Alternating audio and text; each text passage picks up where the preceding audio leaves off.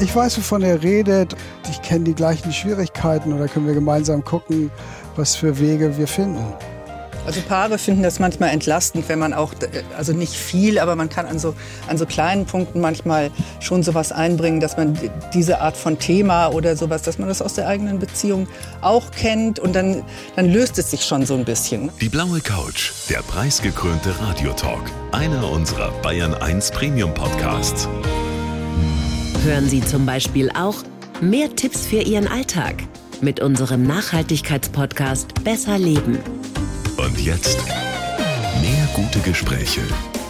Die blaue Couch auf Bayern 1 mit Thorsten Otto. Claudia und Oskar Holzberg, herzlich willkommen auf der virtuellen blauen Couch. Ich freue mich sehr. Ja, hallo. Hallo, wir freuen uns auch. Jetzt sitzt ihr in Hamburg, ich sitze hier in München. Das ist den seltsamen Zeiten geschuldet, aber trotzdem können wir gut miteinander sprechen. Deswegen, weil die Sendung ja die blaue Couch heißt, die naheliegende Frage, wann wart ihr das letzte Mal gemeinsam auf der Couch? Gestern, Gestern Abend. Gestern Abend. Gestern da sind wir uns Abend. einig. Vom Fernseher. Gemeinsam Pistazien geknabbert vom Fernseher, genau. Aber so richtig auf der Couch war der, war der das schon mal? Habt ihr schon mal selber eine Paartherapie gemacht? Ja, Ja. ja, das ist zwar schon eine Zeit her, aber haben wir gemacht. Puh, da war ewig lange So. her. 30 Jahre, würde ich denken. Nein, 30 Jahre ist das nicht her. Laura war klein. Nein, das ist dann Sie ist besser, sie ist viel besser mit Zahlen. Ich Ja. bin, bin Auf jeden Fall ist es lange Auf her. jeden Fall ist es lange her. 25, Ja. Ja. 20, 25. Da gab's- 25 Jahre ist das Da ja. her. waren wir halt ein junges Paar und hatten Kinder und das ist ja immer irgendwie dann eine große Belastung und da waren wir ziemlich genervt voneinander. Aber offensichtlich hat's ja was gebracht, sonst äh, würdet ihr nicht Ja. mehr zusammen sein heute. Wir haben zumindest dann irgendwann beschlossen, dass wir den Paartherapeuten beide doof fanden und darum waren wir uns wieder einig und das hat uns dann zusammengebracht. Nein, das waren auch ein paar ganz gute Elemente drin, das will ich gar nicht abstreiten. Es waren ein paar ganz gute Elemente drin, aber was tatsächlich der Fall war, dass er eigentlich mir mehr oder weniger geraten hat, mich zu trennen. Und das ist auch ein bisschen unüblich in der Paartherapie. Das macht man eigentlich nicht so Okay. dezidiert oder direktiv. Und in gewisser Weise hatte er nicht ganz unrecht. Ich glaube, was er irgendwie anstoßen wollte, war, dass ich mich unabhängiger mache. Also nicht, dass ich jetzt mich wirklich real trenne im Sinne von Scheidung, aber dass ich mich irgendwie von Oscar mehr abgrenze und unabhängiger mache. Aber dieses Trennung so sehr nahelegen, das fanden wir beide, dass das auch ein bisschen Obwohl irgendwie ich- zu weit geht. Ich kann das gar nicht so erinnern. Du erinnerst aber, das nicht, Nee, also ich weiß, aber ich mochte ihn so nicht. Ich fand ihn so steif. Und, aber er hat irgendwie gesagt, das fand ich ganz gut. Er hat an irgendeiner Stelle gesagt, sie ist doch nicht aus Zucker. Das habe ich mir gemerkt. Deshalb behandelst du mich jetzt mal so schlecht. Genau, da kommt das überhaupt her. Ich glaube, wir merken schon, dass das läuft mit euch beiden und schon seit vielen, vielen Jahren. Ihr seid ja schon 40 Jahre jetzt, glaube ich, fast zusammen. Ihr habt ja auch eine gemeinsame Praxis. Wie ist das, wenn Paare zu euch kommen? Nehmen die dann eine Therapie oder machen die eine Therapie bei euch beiden oder suchen die sich einen von beiden aus? Die sprechen meistens einen von uns beiden an. Es gibt es auch mal, dass wir das gemeinsam machen. Aber da man ja Paartherapie auch meistens privat zahlen muss, ist das natürlich für die Menschen auch sehr teuer. Ach so, zu Ja. zweit seid ihr doppelt so Im teuer. Dann, Doppelpack ja. sind wir teurer, natürlich, Ja. weil es ist ja für uns der gleiche Aufwand. So, also Das ist ein Grund und wir haben das ja auch schon öfter zusammen gemacht. Ich habe es auch schon mit anderen Kolleginnen zugemacht und das hat alles seine Vor- und Nachteile. Insofern machen wir es meistens jeder für sich und dann, wie gesagt, wenn ein Paar extra anfragt und sagt, Mensch, wir hätten gerne beide oder die Frau denkt, oh, mit dem Mann, das will ich nicht oder der Mann denkt, mit der Frau will ich nicht, möchte auch noch einen anderen Mann dabei haben, dann äh, versuchen wir das einzurichten. Ist denn der Zulauf größer geworden jetzt nach zwei Jahren Pandemie? der war vorher schon groß, aber insgesamt ist der, ist der Zulauf noch mal größer geworden. Ja, und auch in der Paartherapie. Ich finde schon, dass, dass man das noch mal, noch mal merkt. Was ist eure Erklärung dafür, dass die Leute sich einfach mehr auf den Geist gehen, weil sie jetzt mehr zusammen sind? Ja. Also ich verstehe diese pandemische Situation, dass sie so wie so ein Booster wirkt. Die verstärkt alles. Wenn ein Paar gut miteinander klarkommt, dann haben sie vielleicht auch eine nette Zeit, weil sie einfach nicht so viel außer Haus sind. Wenn sie gut mit ihren Kindern klarkommen, dann freuen sie sich, dass sie mehr Zeit mit ihren Kindern verbringen können. Aber wenn es Konflikte gibt, wenn es Spannungen gibt, die immer schon da waren, dann kann man denen natürlich jetzt nicht mehr ausweichen. Hm. Ich habe das Gefühl, da gibt es den einen oder die andere, die erstmals festgestellt hat, jetzt in dieser Pandemie, wenn man eben öfter zu Hause ist, dass da eine Familie sitzt. und der typische Geschäftsmann und die typische Geschäftsfrau, die ansonsten die meiste Zeit im Jahr unterwegs war, der fiel es dann wie Schuppen von den Augen. Naja, ja. Also die haben einfach große Schwierigkeiten. Also vor allem mit Kindern, so dann Homeoffice und Kinder. Ich meine, das muss man erstmal hinkriegen. Das ist eine Riesenleistung. Also habe ich auch immer sehr viel Respekt vor den Leuten, wenn sie das hinbekommen. Und dann, äh, klar, dann sagt natürlich auch der, der hauptsächlich sonst auf die Kinder aufpasst, jetzt bist du ja auch mal hier, also kannst du auch mal und dann also es kann schon eng werden. viele Themen auf den Tisch, die sonst gar nicht so doll in den Fokus geraten und wo viele Paare sich wirklich auch so richtig neu organisieren und neu finden mussten. Und meine Wahrnehmung ist auch so ein bisschen am Anfang der Pandemie hatte das bei vielen tatsächlich eher einen positiven Effekt, weil mhm. sie auch erlebt haben, dass sie doch ein erstaunlich gutes Team sind in so einer Notsituation und das ist ja auch mehr Nähe. Also allein dieses doch so viel Zeit miteinander zu verbringen, brachte ja auch automatisch mehr Nähe. Wünschen sich ja auch viele oder haben sich viele gewünscht am Anfang. Ja. ja genau, und haben das auch genossen und haben das auch ein bisschen mehr wie eine Ressource betrachtet, also haben, haben das auch gepflegt. Aber mittlerweile habe ich das Gefühl, also die Ressourcen generell gehen wirklich zur Neige und alle sind eher ausgelaugt und auch so ein bisschen hungrig nach wieder einem offeneren Leben, wo auch mehr andere soziale ja. Kontakte eine Rolle spielen, weil das ist Sinn. ja auch ein, ein, großes Defizit im Moment, weil oh. auch Paare leben ja ganz viel davon, dass sie nicht nur aufeinander bezogen sind oder nicht nur auf ihre kleine Familie, sondern dass sie auch mitgetragen werden von einer Menge Freundschaften und so weiter. Absolut. Ihr beide habt ja einen gemeinsamen Podcast, Paradox, der Beziehungspodcast. Und da habt ihr auch mal drüber gesprochen, was Paare denn sagen, wenn sie das erste Mal zu euch oder zu einem von euch beiden in die Therapie kommen. So ein Satz wie, wir passen irgendwie nicht mehr zusammen. Ja. Aber meinen tun sie damit eigentlich oft was ganz anderes, ne? Das ist das Typische. Das eine ist, wir passen nicht, wir passen doch irgendwie nicht zusammen oder beziehungsweise wir sind so unterschiedlich oder äh, wir haben so unterschiedliche Interessen. Oder sie sagen eben, das ist noch häufiger, unsere Kommunikation ist so schlecht. Ja, wir können überhaupt gar nicht mehr miteinander reden. Und da sind sie schon ein bisschen näher dran, weil da stimmt was dran. Das ist meistens nicht, dass die Kommunikation im Prinzip schlecht ist. Sie könnten schon beide ja, ich könnte ja beide sprechen, aber die haben sich irgendwie festgefahren. Es gibt so Kreisläufe im, in der Kommunikation, die dann immer wieder auftauchen, die wie so Spurrillen wirken. Man kommt da rein und dann kommt man nicht wieder raus. Das heißt, man bewegt sich einfach nicht mehr aufeinander zu, sondern dreht sich genau. nur noch um sich selber. Naja, könnte man so nennen. Oder man sagt, man führt immer wieder den gleichen Tanz auf die Versuche, sich aufeinander zuzubewegen, scheitern oft, weil man, wie Oskar schon sagte, sehr schnell in dieselben Spurrillen gerät. Also wenn, wenn ich eigentlich mich jemandem annähern möchte, aber es nicht mehr hinkriege, das wirklich auf eine sehr freundliche oder wohlwollende Art, sondern schon so leicht vorwürflich zu machen, dann ist die Wahrscheinlichkeit, dass der andere entweder auch negativ reagiert oder sich eher innerlich zurückzieht, schon mal relativ hoch. Und das ist dann oft der Einstieg in so ein, wie Oskar schon sagte, also in so einen Tanz, der aber sehr schnell aus dem Rhythmus gerät. Man kann das ziemlich einfach erklären. Ich hatte gerade so ein paar heute Morgen, wo einer kommt aus einer Familie, da wird irgendwie heftig alles ausgetragen. Einer kommt aus der Familie, da geht der Papa, wenn es Streit gibt, in den Keller. So. Mhm. Und das heißt, wenn jetzt der, der heftiger ist, dann irgendwie was vorbringt, dann fühlt sich der andere angegriffen, zieht sich ein Stück zurück. Das macht den anderen, der irgendwie was wollte, der ein Anliegen hatte, natürlich noch saurer, noch ärgerlicher und der setzt dann nochmal nach, dann zieht sich der andere noch mehr ein Stück zurück. Ist ein bisschen komplexer, aber im Prinzip ist es genau das und das heißt ja, dass merken wir uns dann, unser Gehirn speichert das ja auch. Das heißt, beim nächsten Mal braucht der nur noch auf mich zukommen. Ich denke, oh, jetzt geht's schon, geht's wieder, schon wieder, los. los ja. Und ich brauche nur auf genau. den anderen zugehen genau. und er denkt dann gleich, oh nee, nee, nee, ich glaube, der zieht sich jetzt gleich wieder zurück. So, und aus diesem Teufelskreis, der schleift sich so ein, der ist so, der ist auch schwer, wenn man drin ist, ist er schwer zu bemerken darunter leiden natürlich die Paare. Und das ist da, sicher auch jetzt. Mh. Genau, und da kommt eben ihr ins Spiel. Claudia, jetzt kommen die meisten, stelle ich mir zumindest vor, ja zu euch, weil sie ihre Beziehung, ihre Ehe retten wollen. Ja. Oder? Oder gibt es da auch die Fälle, in denen der eine die andere mitgeschleift wird, mit muss? Ja, es gibt schon mitgeschleppte, aber auch die sind in der Regel dann nicht unbedingt die, die jetzt eine Paartherapie initiiert hätten, weil ihnen das irgendwie fremd ist, von einer dritten Person über sowas Intimes oder sowas Persönliches zu sprechen oder weil sie vielleicht auch zu viel Angst haben, dass doch sehr konflikthafte Themen dann auch ausgetragen werden. Aber in der Regel sind die auch bereit, etwas für die Beziehung zu tun, sonst würden sie nicht mitkommen.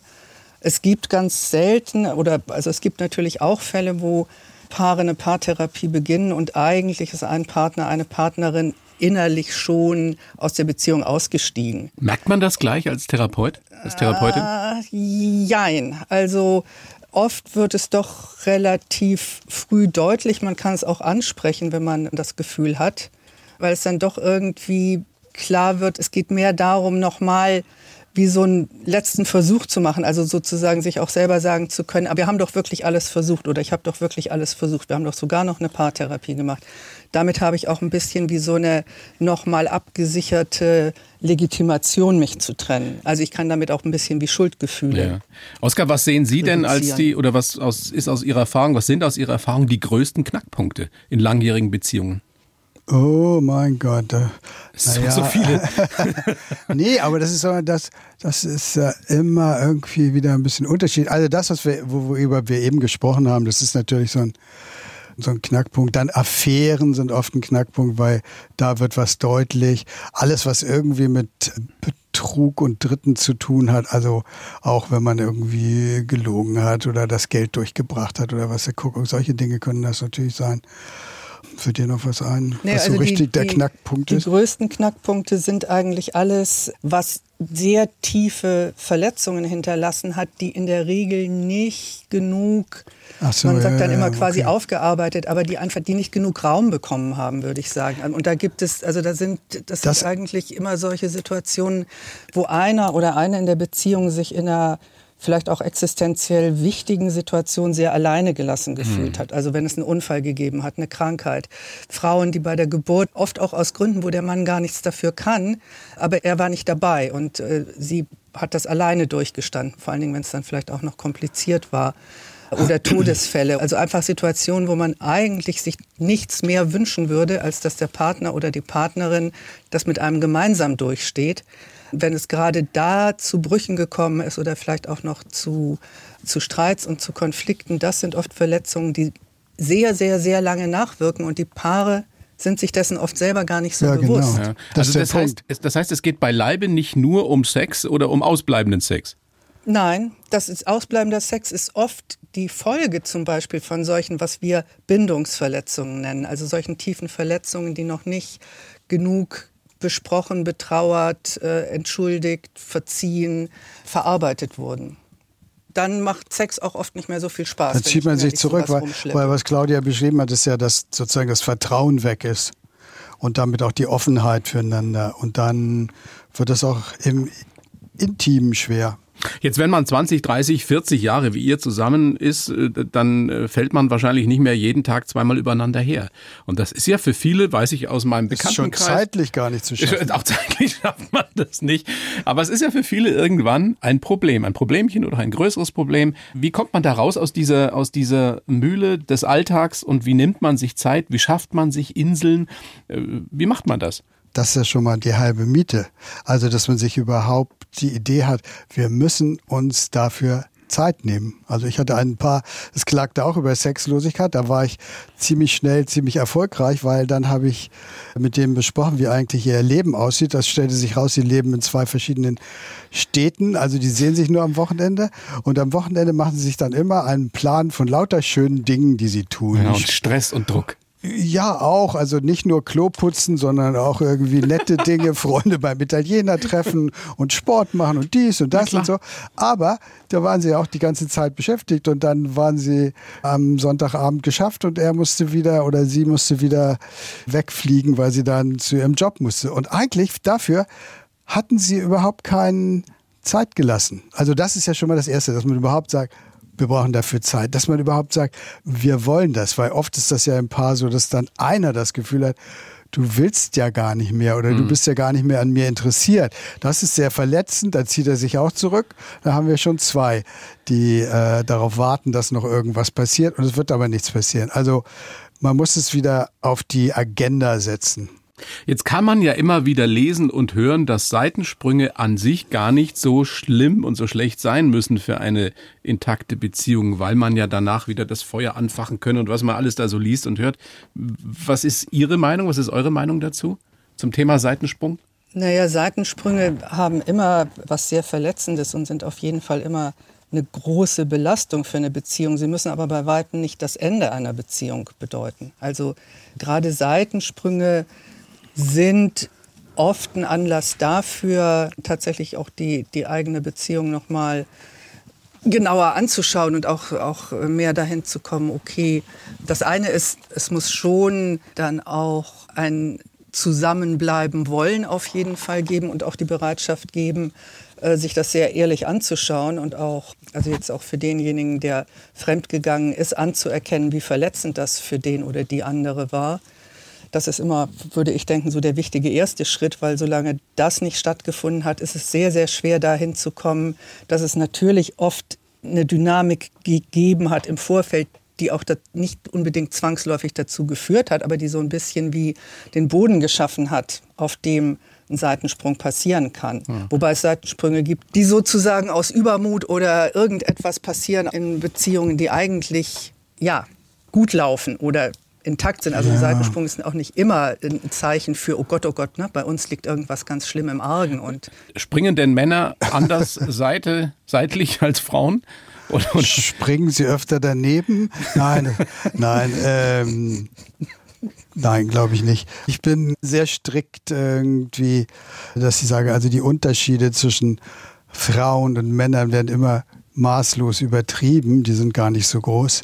Seitensprünge haben immer was damit zu tun, dass eine Offenheit fehlt in der Beziehung und dass man die herstellen muss. Und ich glaube, dass es ja auch so ist, dass viele Menschen heute irgendwie denken, na ja, also ich kann mir eigentlich nicht vorstellen, dass das bei uns nicht vorkommt, aber ich möchte es natürlich mhm. nicht. So. Nee.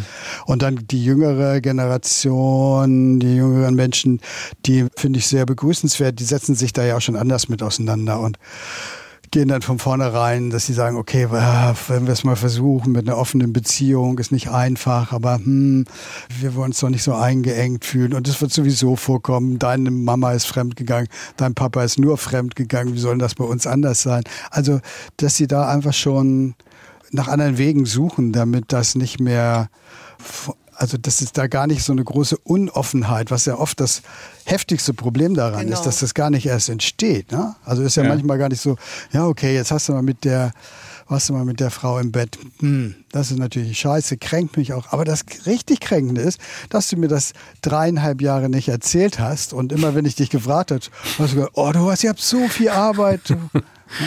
oh Gott. Ja, ja, ja das, das äh, belogen und betrogen worden sein, das ist die, die, die viel schlimmere Verletzung. Als Glaube ich, das ist immer das, das, das Allerschlimmste, was ja. man tun kann, oder? Ja, Lügen und Betrügen. Ihr seid ja wirklich fast 40 Jahre zusammen, habt alles miteinander also ganz erlebt. so alt sind wir jetzt doch auch noch nicht, 36 Jahre. Wir sind schon 50 Jahre. Ich dachte, seit, seit 83. Ja, ja. und 83 äh, sind ja. Äh, Pi mal Daumen 39 ja, Jahre. Das, das waren, ja, das stimmt. Das waren noch ein bisschen unruhige Zeiten am Anfang. Aber, ähm, Ach so, da war das noch nicht exklusiv. Ja. Nö. 83? Das müssen wir jetzt nicht nee, so 83, ist ja auch, war das Es ist ja auch nicht so wichtig. 83 war es noch nicht. Nee, war es noch nicht. Ich wollte, ich wollte ja nur, ihr beiden, ich wollte, alles gut. ich wollte ja nur darauf hinaus, dass wenn man so viel Erfahrung hat und ihr erzählt ja in eurem Podcast auch wirklich viel von euren eigenen Erlebnissen, dann macht das natürlich, stelle ich mir vor, als, als Therapeuten auch umso glaubwürdiger, oder? Ist das der Grund, warum ihr so viel von euch persönlich auch preisgebt? Ist ja eigentlich so ein, so ein No-Go unter, unter Therapeuten ich finde, weiß ich gar nicht, ob wir nun so viel preisgeben, aber, aber wir, ja, also es geht aber, es war nie die Idee, oh, jetzt machen wir uns glaubwürdig, Baby. Das, also das war, das war, das war es nicht, sondern ich glaube ja, dass man auch Therapie hat immer was sehr Persönliches, immer eine Begegnung. Und wenn wir gefragt werden, oder wenn ich gefragt werde, dann möchte ich auch klar machen, also ich weiß jetzt hier auch nicht immer die Lösung und ich bin jetzt auch nicht. Aber ich weiß, wovon ihr redet. Irgendwie besonders. Ich weiß, wovon ihr redet und vor allen Dingen, ich kenne die gleichen Schwierigkeiten oder können wir gemeinsam gucken, was für Wege wir finden.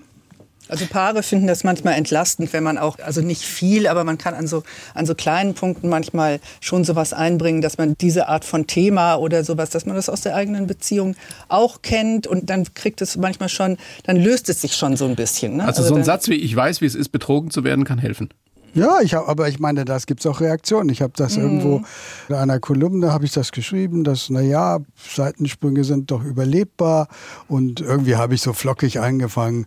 Er geht fremd, sie geht fremd. Ich bin auch schon fremd gegangen und da kriegte ich auch ein paar empörte Schreiben, wie ich das schreiben könnte. Da werden doch immer Verletzungen, stimmt ja auch und es wäre doch schlimm und so. Aber es ist nicht nur, dass sie alle denken, ah ja, gut, bei denen ist das auch vorgekommen, sondern dass sie dann auch eben den Therapeuten vielleicht nicht mehr so ganz hm. idealisieren können ja, genau. und denken, man kann es nicht, man kann es ne, das kenne ich natürlich auch, dass jemand sagt, naja, Herr Holzberg, bei Ihnen zu Hause ist doch bestimmt alles immer ganz wunderbar und dann hört man schon so ein bisschen, dass Sie hoffen, dass ich sage, nein, aber ähm, wo ist denn schon alles immer wunderbar? Also ja. ihr seid ja nun auch nur Menschen. Ich würde gerne mit euch ein kleines Spielchen spielen und zwar Sätze vervollständigen. Oh mein Gott, ja gut. Fangen wir doch gleich an mit Ihnen, Oskar. Mit Claudia kann ich am besten. Sex konnte ich mit Claudia am besten, deshalb bin ich. Also sag mal. ja, ich meine, es stimmt zwar, aber ich halte die Klappe. Hallo, damit habe ich ja noch nichts Näheres verraten. Nein. Na, nein, nein. Bitte das und ich kann mit dir klären, kann ich mit dir am besten. Wir fetzen uns zwar ordentlich, aber wir kriegen die Kurve. Das kann ich wirklich sagen. Das kann ich mit ihr gut. Claudia, jetzt Sie, mit Oskar kann ich am besten? Ja, wir können sehr gut gemeinsam faul sein und wirklich einfach so einen ganzen Sonntag im Bett verlottern gönnen wir uns ganz selten, kommen wir viel zu selten dazu, aber das und auch so. Weil du das nicht so gut kannst wie ich. Eben, das stimmt gar nicht. Das ist die Frage, wer das hier. Können wir jedenfalls gemeinsam ganz gut und auch im Urlaub einfach. Wir sind überhaupt nicht so ein Paar, was dann ständig ein Programm hat. Das macht uns immer mhm. wahnsinnig, wenn Freunde dabei sind, die so drauf sind, weil wir hängen einfach liebend gerne dann irgendwo rum und gucken aufs Meer und reden ein bisschen Stimmt. Stimmt. Und das kann man mit ihm sehr gut. Das, das geht schön. wunderbar. Da machen wir uns gegenseitig keinen Stress. Also wenn, dann bin ich sogar vielleicht eher Oscar. die so ein bisschen. Ja. Oscar, mit Claudia kann ich überhaupt nicht. Fußball spielen. Nein, überhaupt Ballspiele, Tennisspiele. Da finde ich mich in Lebensgefahr. Das ist nicht gut. Das kommt nur, weil ich Angst vor Bällen habe und dann reagiere ich ein bisschen über. Aber und sonst schätze ich Claudia, glaube ich, weil das kaum was gibt, was ich mit ihr gar nicht kann. Okay. Mit Oskar kann ich gar nicht, Claudia. Naja, also so gar nicht, stimmt, aber ich begeistere mich sehr für Essen und ich esse gerne, ich spreche auch gerne über Essen und Oskar hasst es zum Beispiel, wenn ich morgens schon frage, was er denn vielleicht abends essen möchte. Also besonders beim Essen auch noch über Essen reden und dann auch noch darin schwelgen, da kriege ich keine Resonanz, ja. leider. Oskar, mit Claudia oder Claudia geht mir mit dieser Macke manchmal auf die Nerven. Also sie ist nicht wirklich unordentlich, aber sie hat irgendwie so einen chaotischen Zug, dass man sicher sein kann, wenn sie sich ihre Bierflasche aufgemacht hat, lässt sie den Kronkorken und den ganzen Scheiß da erstmal liegen. Irgendwann später räumt sie es dann möglicherweise oder wahrscheinlich auch weg. Aber erstmal hat sie sowas, immer Dinge anzufangen und das dann liegen zu lassen. Ja, aber wenn das alles ist. Ja, aber sie, sie geht ja nur. Claudia, wie ist es andersrum? Welche Macke von Oscar fällt Ihnen manchmal auf die Nerven? Dass er nie pünktlich Zu spät kommt. Kommt immer. Also es ist wirklich, ich habe schon überlegt, ob ich nicht tatsächlich mal eine Liste mache, wie viel Zeit meines Lebens ich damit verbringe, auf meinen Mann zu warten, weil das nervt tatsächlich. er ist besser geworden, muss ich zugeben, weil die Kritik auch zum Teil von Häufiger anderen kam. kam, aber und ich bin sicher auch etwas gelassener geworden, aber das kann zu Konflikten führen. Passend dazu, zuletzt gestritten haben wir über schöne Sachen machen. Ach so, ich dachte über einen, das gehört aber vielleicht zu schöne Sachen machen. Ich wollte gerne einen runden Küchentisch für die Küche. Ah ja, das stimmt auch. Damit fing es an. Damit fing es an? Mit dem runden Küchentisch fing es an. Und wie endete es? Vertagt. Nein, wir waren irgendwie etwas genervt voneinander und dann Ziemlich. haben wir uns wunderbar vertragen und dann war es gut. Das schönste Kompliment, das mir Claudia jemals gemacht hat, war? Keine Ahnung. Das habe ich echt überlegt schon weil ich schon dachte, es kommen solche Fragen wahrscheinlich. Ja. Können Sie sich nicht daran erinnern an ein schönes Kompliment Ihrer Frau? Ich fühle mich von ihr absolut geschätzt, aber dass sie irgendwie gesagt hat, deine Knie finde ich so wunderbar oder irgend sowas. Nein, kann ich nichts abrufen im Moment. Hätte ja auch was weniger Banales sein können. Aber ich könnte es jetzt nicht so in der Gut. Formulierung. Ich weiß, Okay, dass, okay. dass sie an mir schätzt, dass ich mir über alles mögliche Gedanken mache und dass ich das weiterverfolge und nicht schnell aufgebe und so. Solche Dinge weiß ich einfach. Das hat sie auch sicher schon geäußert. Ich könnte jetzt das nur nicht als... Kein Problem. Claudia, gibt es andersrum ein schönstes Kompliment oder ein sehr schönes Kompliment, das ihr in das, Oscar gemacht das gibt es tatsächlich. Das ist noch aus der Zeit, als wir noch keine Beziehung hatten. Wir waren ja zusammen in so einer körperpsychotherapeutischen Ausbildungsgruppe und da gab es immer nur so Gemeinschaftsduschen, also Unisex-mäßig und irgendwie standen wir beide unter der Dusche und Oskar sagte, ob er mir sagen dürfe, dass ich einen sehr schönen Körper habe oder ob ich das eine plumpe Anmache finde.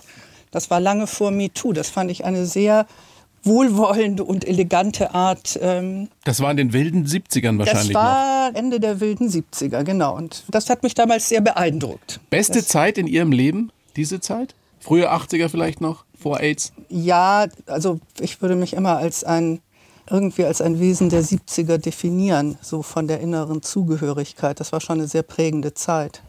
Machen wir doch weiter mit der beste Rat, den mir Claudia jemals gegeben hat.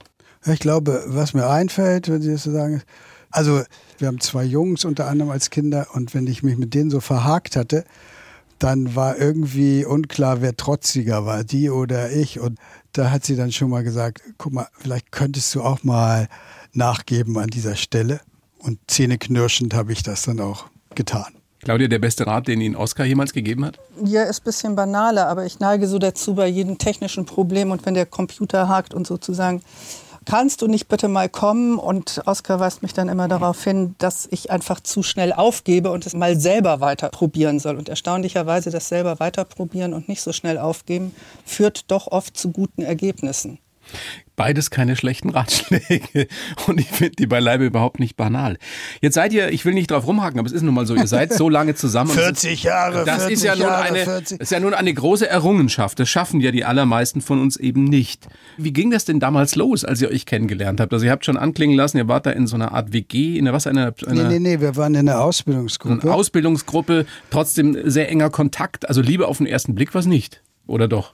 Nee. Nee, es war Wertschätzung auf den ersten Blick. Oskar war in dieser Gruppe jemand, der neben dem Trainer, würde ich sagen, die meisten Kenntnisse hatte. Und das war so eine Körperpsychotherapie. Also es ging auch viel um Berührung, um Massage, um wie es sich anfühlt, berührt zu werden. Und man möchte tatsächlich nicht von allen Menschen unbedingt berührt werden. Also wir haben uns oft für, so, für solche Übungen. vor. Ja, ja, es gibt da wirklich auch auf der körperlichen Einfühlungsebene gibt es halt doch Unterschiede und wir haben Ja. uns häufig, wenn es um solche Übungen ging, schon auch gegenseitig gewählt als Übungspartner, Partnerin. Also wir schätzten uns und es gab mal so Situationen, wo man so dachte, oh, so was jetzt könnten wir auch Sex haben, aber sie war in einer anderen Beziehung, ich war in einer anderen Beziehung.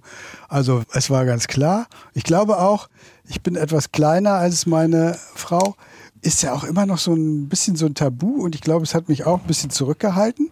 Aber auf jeden Fall haben wir beide da nichts weiter unternommen. Und dann gab es irgendwie so eine Situation, die wir selber gar nicht gesteuert haben, wo wir uns, das Seminar ging los, aber es war noch Zeit bis dahin und die Gruppe saß irgendwie so da rum und wir haben uns begrüßt, so kurz in den Arm genommen und dann zusammengesetzt und sitzen geblieben und aufgestanden und wieder zusammengesetzt und wieder Und aufgestanden und dann war es mittlerweile abends und dann haben wir uns halt zusammengelegt und seitdem sind wir mehr oder minder zusammen. liegen wir gerne Seitdem zusammen. Sehr schön. Wie lange kanntet ihr euch da schon? Vier, fünf Jahre. Wow. Ja, ja. wow.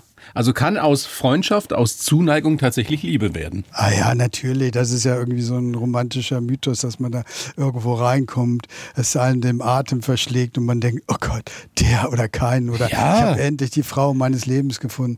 Gibt es sicher, aber es gab auch irgendwie eine Untersuchung, ich habe die vergessen, aber wo das gerade festgestellt wurde, dass unendlich viele Beziehungen eben auch aus Freundschaften, aus Bekanntschaft, aus Arbeitszusammenhängen, also das Aus Mangel an Alternativen ja, vielleicht. aus Vertrautheit letztlich, ne? Ja. Aus Ja, das ist ja was Schönes. genau. Ja. Darum geht's ja später dann auch, oder? Weil das hatten wir ja schon. Also das, Ja, der, der, der, der wilde Sex der ersten Monate, Jahre, der hält ja nicht ewig an. Nein, das sollte aber trotzdem schon mal gut sein, weil das ist Ja. auch, auch ein klasse Fehlstart, wenn man dengt, ach, Sex ist nicht so wichtig. Und dann- Also wenn er am Anfang schon nicht passt, ja, dann ja, sollte ja, man es ja, lassen. Ja, ja.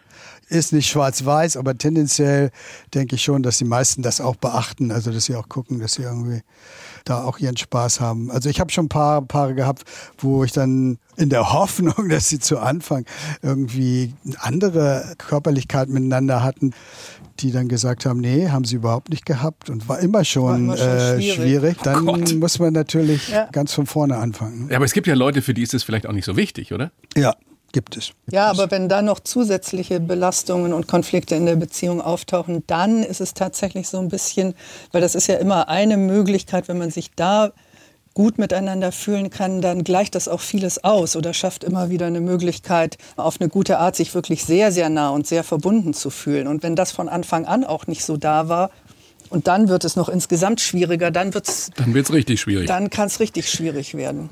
Ihr habt ja viele Gemeinsamkeiten in euren Biografien. Ihr kommt beide, soweit ich weiß, aus Trennungsfamilien. Mhm. Ist das der Hauptgrund, warum ihr Therapeuten geworden seid? Ja, fragen Sie mal meine Analytikerin. Ihr sitzt doch neben Ihnen. ja, vermittelt vielleicht. Also ich denke schon, dass es sowas für mich jedenfalls war, wo ich gedacht habe oder gefühlt habe, mehr als gedacht erstmal, ähm, naja, also irgendwie steckt doch immer noch mehr hinter den Dingen, als vordergründig so zu beobachten ist. Und für mich kam diese Trennung meiner Eltern irgendwie völlig unvermittelt. Ich hatte keine Ahnung, wie die miteinander standen ja, und dass sie so schlecht miteinander standen. Ich war noch relativ war zehn, also ich habe da noch nicht so viel mitgekriegt. Aber das hat sicherlich sowas in mir ausgelöst, dass ich dachte, okay, ich möchte dahinter gucken mhm. und dann. Es besser machen vielleicht auch das ist sicherlich was, was später eine Rolle spielt. Also was jetzt sicher auch in unserer Beziehung mhm. oft eine Rolle gespielt hat, dass wir beide darunter gelitten haben unter dieser Trennung und irgendwie gedacht haben, also das wollen wir jetzt nicht irgendwie unbedingt, dass unsere Kinder das wieder haben. Das hat sicherlich uns motiviert, dann auch durch Phasen durchzugehen, wo unsere Beziehung nicht gerade besonders schön war. Hm. Ich glaube, da gibt es bei Ihnen so ein Schlüsselerlebnis, wo Sie wussten, das ist es für mich, ich will Therapeutin werden?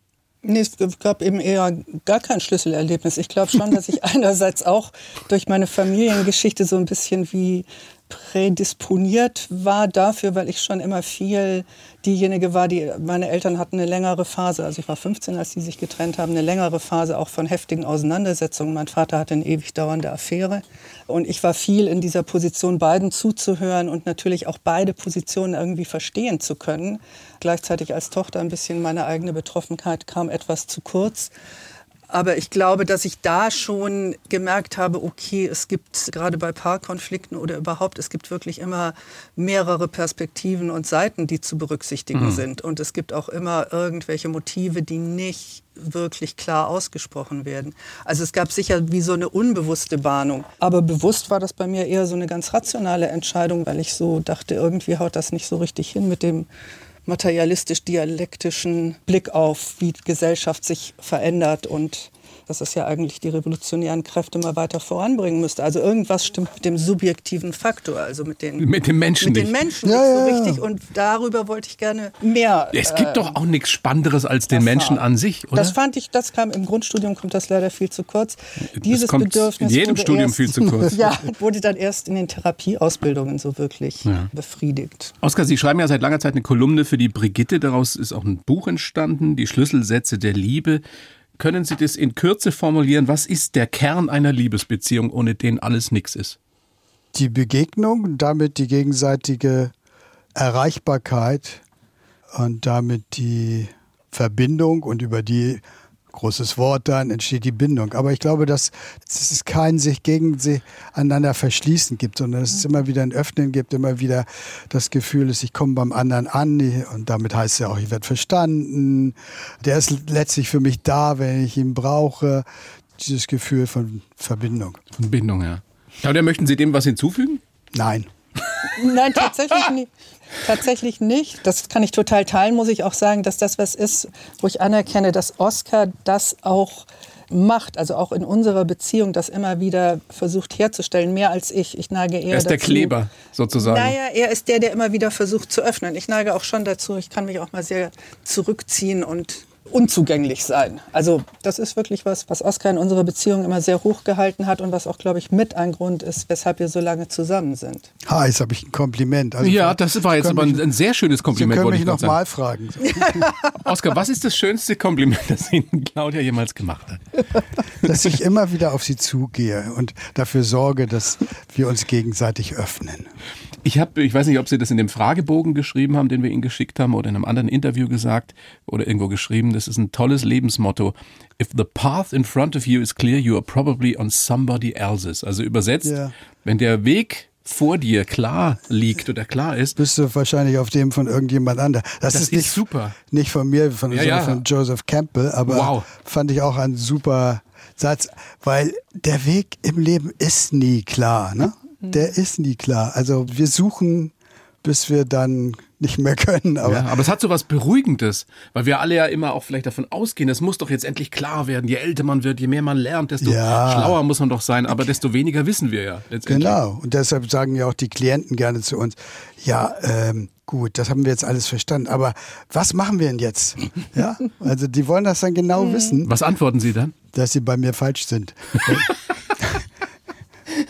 Ich helfe ihnen, dahin zu kommen, dass, wenn Scheiße passiert, dass sie die dann wieder auflösen können. Aber ich helfe ihnen nicht dahin, dass gar keine Scheiße mehr passiert, weil es ist unrealistisch. Das ist auch unrealistisch, genau. Ich sage es vielleicht nicht ganz so drastisch ja, wie jetzt im Bayerischen Rundfunk. Da kann man, bei uns in Bayern ist man, wir sind Freunde der direkten Aussprache. Claudia, ich weiß, Ihre, Ihre Motti, Ihre Lebensmotti, die, die wechseln, die ändern sich stetig, aber eins fand ich auch sehr schön von Thomas Bernhard. Schlimmstenfalls wird alles gut. Naja, das ist, also, ist ja so ähnlich. Das, das ist ja Art. so ähnlich. Man sollte nie glauben, A, sowieso nicht, dass es um ein Happy End geht und vor allen Dingen ist das Happy End natürlich auch nie das Ende. Also mhm. es geht ja doch letztlich immer noch weiter und rauf und runter. Und zu glauben, es muss jetzt alles gut werden, ist ohnehin, das ist schon so eine Irreleitung. Aber Pessimisten seid ihr beide nicht, oder? Nee, ihr macht nee, den Eindruck auf mich, dass ihr sehr optimistisch äh, ins Leben guckt. Ja, glaube ich schon. Also du vielleicht manchmal nicht, aber die Sache ist, es geht nicht dabei nicht um Optimismus, sondern um Idealisierung. Mhm. Ja, wir leben natürlich in einer, in einer Kultur, die so eine Hochtechnisierung geprägt ist. Also wir sind umgeben von lauter, also allein wenn ich hier sitze, diese Geräte, die hier stehen oder so, sind ja auf ihre Art irgendwie so perfekt, dass wir jetzt hier so sprechen können. Also wir sind mit so viel umgeben und ständig wird uns was angeboten, was unser Leben noch perfekter macht und noch besser macht. Das Einzige, was immer irgendwie so ein bisschen anfällig, brüchig, fehlerhaft und nochmal jetzt in Anführungszeichen, ein bisschen scheiße bleibt, ist der Mensch. Ja? Aber das macht uns doch so liebenswert. Ja, natürlich. Genau. Aber können wir das noch an uns lieben, wenn gleichzeitig alles andere ja so uns sagt, ja, man muss es nur noch ein bisschen verbessern und dann ist es endlich. Ja, perfekt. diese schreckliche Selbstoptimierung. Genau. Ja, genau. genau. Das ist die Geschichte, die da drin liegt. Perfektionismus, das sind alles ziemliche. Das Fehler. ist eben, ne, denke ich, mittlerweile für, für auf eine Art, wir wissen ja gar nicht, wie verrückt wir sind. Das weiß man ja in der historischen Zeit immer nicht so. Also in der Epoche, in der man ist, das wissen dann immer erst die anderen, die da später drauf gucken. Aber ich glaube, das ist ja wirklich das Problem, dass wir irgendwie so damit befasst sind, irgendwie perfekt, ideal, gut, großartig zu zu sein und zu werden und das zu glauben, dass das irgendwie hinzubekommen sein muss, weil wir für alles ja immer eine Lösung finden. Ne? Also ich finde uns drei zumindest in unserer Fehlerhaftigkeit sehr liebenswert. Und das, das hat mir großen Spaß gemacht, mit euch beiden zu sprechen. Das ist schön. Ja, wunderbar. Das war Claudia. auch ein prima Gespräch. Und ja. Oskar Holzberg, vielen herzlichen Dank. Alles Gute, schöne Grüße nach Hamburg und äh, bis ganz bald mal. Ja, schöne Grüße nett. nach München. Okay, genau. Vielen Dank. Grüße. Ciao, ciao. Okay. Die Bayern 1 Premium Podcasts. Zu jeder Zeit, an jedem Ort. In der ARD Audiothek und auf bayern1.de. Bayern 1 gehört ins Leben.